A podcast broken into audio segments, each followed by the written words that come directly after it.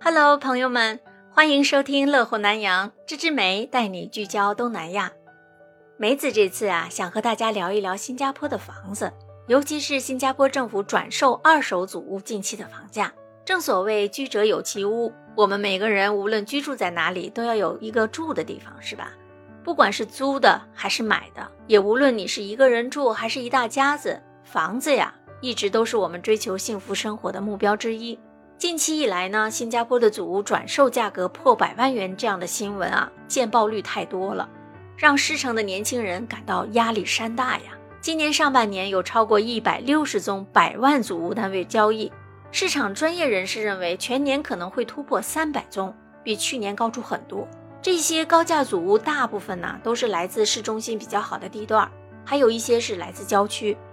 因此啊引起了社会大众的关注。对于那些尚未申请祖屋、已经有结婚计划，但是事业还没站稳脚跟的年轻人来说呢，可能会产生很大的心理压力。连政府祖屋都超百万新币了，仿佛物价越来越高不可攀了。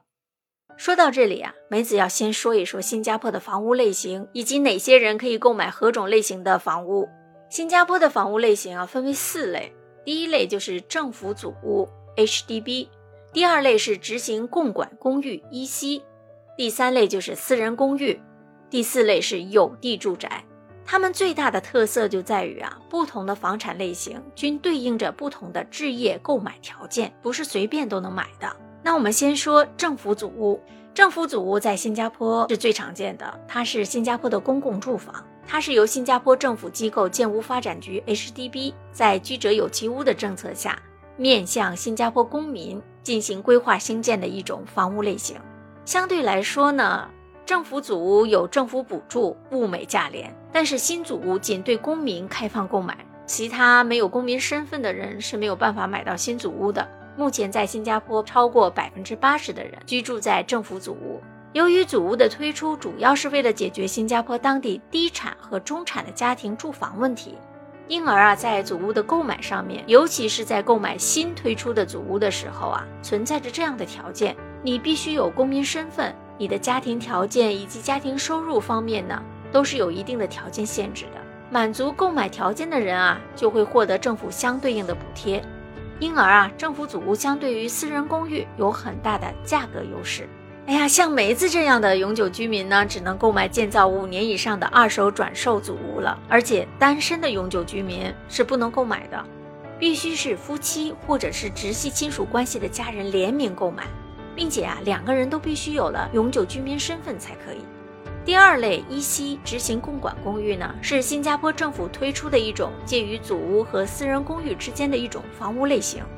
房产的地契一般是九十九年。类似于祖屋的改善性住房，它是由私人开发商建造销售，具有和私人公寓几乎相同的配套设施，价格呢却低于私人公寓的市场价，是一种限制性的住房类型。由于它是公共住房的一部分啊，所以它在购买资格上也存在着一定的限制，主要是面对新加坡公民，而且是家庭月收入不超过一千六百新币的公民，或者是年满三十五岁的单身公民。尽管存在较多的购买限制呢，但是 EC 有一个最大的优点，就是你自己住了五年之后啊，可以转售给新加坡的公民或者是永久居民，住满十年以后就可以完全私有化了，而且可以转售给任何人，包括外国公司啊，或者是外国人，它有这样一个好处。私人公寓是新加坡私有化的商品住房，它与公共住房的区别就在于啊，购买公共住房购买的是屋契。不包含地契，新加坡常见的地契主要是九十九年的租赁地契，另外呢还有一九百九十九年的租赁地契和永久地契。但是由于土地资源有限啊，目前九百九十九年的还有永久的地契已经不常见了。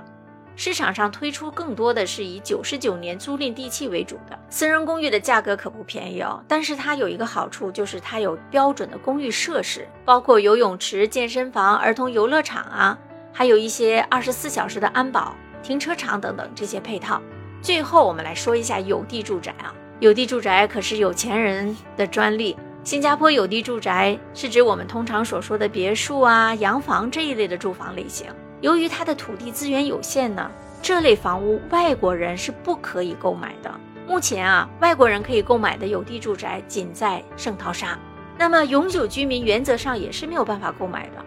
但是如果你是对新加坡的发展有卓越贡献的永久居民呢，得到了政府的审批通过，也是可以购买的。有地住宅有三款啊，一款就是独栋的洋房别墅，一般在四百平以上，不超过三层，它是修建在新加坡特定的规划的有地住宅区内。第二类就是半独立式的别墅或者是洋房，房子的一侧与另一户啊相连接的这样的别墅，每栋至少两百平以上，不超过三层。第三种就是排屋连排别墅，至少有三个房屋的多个房屋并联建造的有地住宅。那么了解了新加坡的房屋类型之后，大家就知道了啊。对于新加坡本地的大多数普通年轻人来说呢，能负担得起的肯定是政府组屋，购买的人啊肯定也很多，那就排队吧。你要想买新组屋啊，从申请到拿到钥匙，最少也得等个两三年。所以大家都把目光聚焦到了转售祖屋上了，好处就是你不用等太久。然而呢，现在转售祖屋都破百万了，祖屋价格真的会水涨船高吗？咱们这就来说一说啊。我们从主要的销售情况来看，这些百万元成交的转售祖屋大致有这样一些共同点，包括由四房式和三房式结合而成的霸级单位。那么四房式就相当于咱们国内的这种三室一厅两卫，三房式就是两室一厅两卫啊。它们结合而成的霸级单位呢，单层或者是双层的公寓式单位，还有高楼高价装潢以及地点优越等等，这些共同点其实都透露了高价祖屋背后的经济逻辑啊，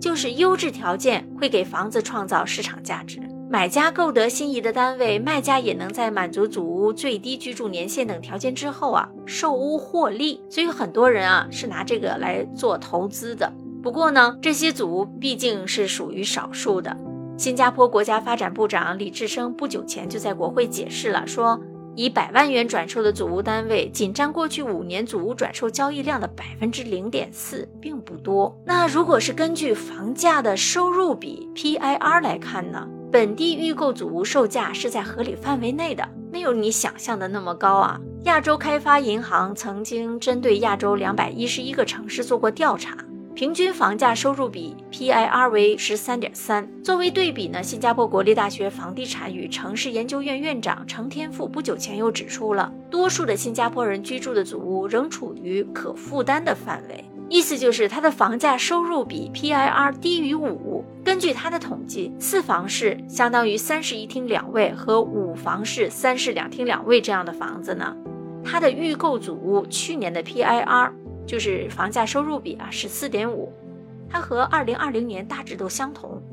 但是和二零一九年关闭疫情前的四点一相比啊，明显高出了一些。市场的专家也指出了，如果把政府在过去十年多次提高的这个购物津贴算进去呢，事实上本地年轻人首购的祖屋价格并不是转售市场百万祖屋那么惊人了，所以不必担心。根据现有的政策，购买预购祖屋可以获得建屋发展局提供的显著津贴，屋价因此会比预购市场价要低得多。符合条件的第一次购房的这项的人啊，就是首购族，最高可以获得八万元的津贴。至于购买转售祖屋的首购族呢，符合各种条件的话，更可以享有高达十六万元的购房津贴。那么近年来呀，受到外围因素和国内需求的影响，本地房地产整体市场是相当旺盛的。为了平抑新加坡的市场啊，新加坡政府陆续改进了额外买方印花税。还有贷款者的总偿债率两大政策，透过税费手段抑制过度的市场需求，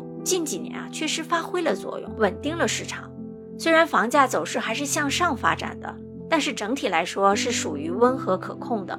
所以新加坡在政府组屋这个房价控制上还是卓有成效的。本地的年轻家庭收入比过去也增加了很多，相对于组屋价格的涨幅呢？痛苦指数就比很多国家的年轻人小很多了。其实，新加坡的年轻人是比较幸福的，有政府的津贴啊，购房呢并没有太大的压力。祖屋转售价格上涨的一个原因和供应链还有劳工市场紧缩相关。随着这两方面的缓解啊，相信预售祖屋的等待期也可以缩短了，也会进一步消除本地房地产市场一窝蜂抢进的心理预期。对于年轻家庭来说呢？如果这两年感受到拥有一个房子太不容易了，或许应该在购得一间好住房之后啊，向上一辈看齐，作为长久的家呢，抛弃在五年后卖房套利的功利想法。祖屋啊，是新加坡八成国人安居的所在，更是年轻一代成家立业优先考虑的计划。祖屋房价的动向，一方面呢，会影响广大的人口，